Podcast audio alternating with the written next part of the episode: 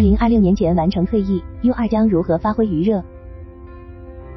八月一日，在美国俄亥俄州举行的美国空军生命周期管理中心工业日活动上，美国空军负责高空情报、监视和侦察的高级装备负责人正式确认 U 二高空侦察机将于二零二六年全部退役。而随着 U 二退役节点的逼近，美空军正不遗余力地发掘 U 二的价值，如用于未来航空发展关键技术验证的相关试验等。关于 U 二，首架 U 二于一九五六年开始服役，主要为美国中央情报局和美国空军执行高空情报、监视和侦察 ISR 任务。洛马公司最初仅制造了二十架 U 二，一九六七年第二代 U 二 R 首飞成功，比原来的最初版机体大百分之四十，性能也更强。战术侦察型 TR-1A 于一九八一年八月首飞，结构与 U 二 R 相同。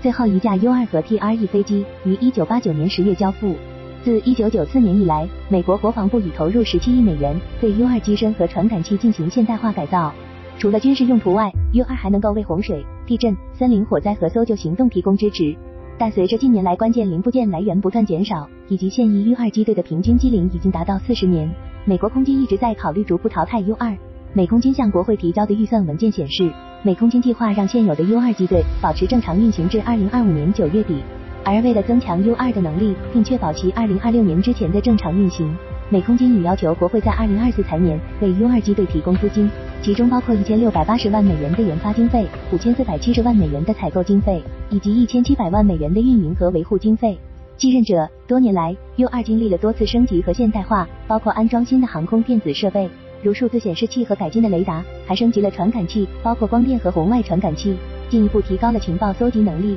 不过，尽管努力扩展其功能，但其在高对抗环境下的生存能力依然屡遭质疑。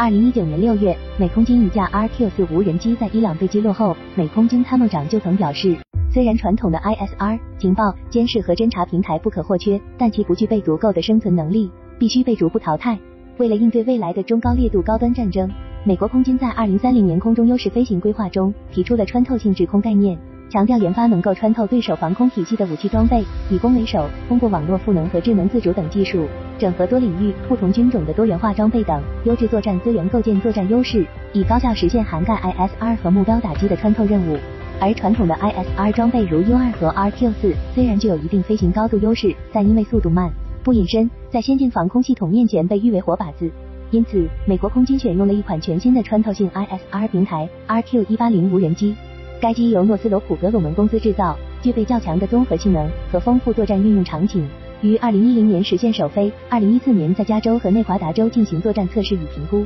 二零一九年开始服役于美国空军加州比尔空军基地四百二十七侦察中队。据多方报道显示，RQ 一八零无人机采用一身融合布局，机体由铝合金部件和碳纤维、环氧复合材料蒙皮组成，翼展四十米，最大飞行高度一点八万米，最长航时二十四小时，最远航程两万千米，具备全向宽屏隐身能力。机上搭载有源相控阵雷达、被动电子监视测量装置等多种先进航电设备，主要执行情报、监视和侦察任务，兼具电子战能力。发挥余热，尽管当前 U 二机队已堪称高龄，但倚仗优秀的高空飞行能力。美国空军仍保有二十七架 U 二作战飞机。近年来，U 二成为了美空军测试新技术的测试平台。除了作为备用通信和网络节点，传递情报、命令和其他数据外，美军还积极利用 U 二平台来测试、验证航空新技术，如开展美空军第五代战斗机系统升级测试等。此外，根据美国空军预算文件显示，未来还将加强先进战斗管理系统 ABMS 和联合全域指挥与控制 JAC 二系统的研制。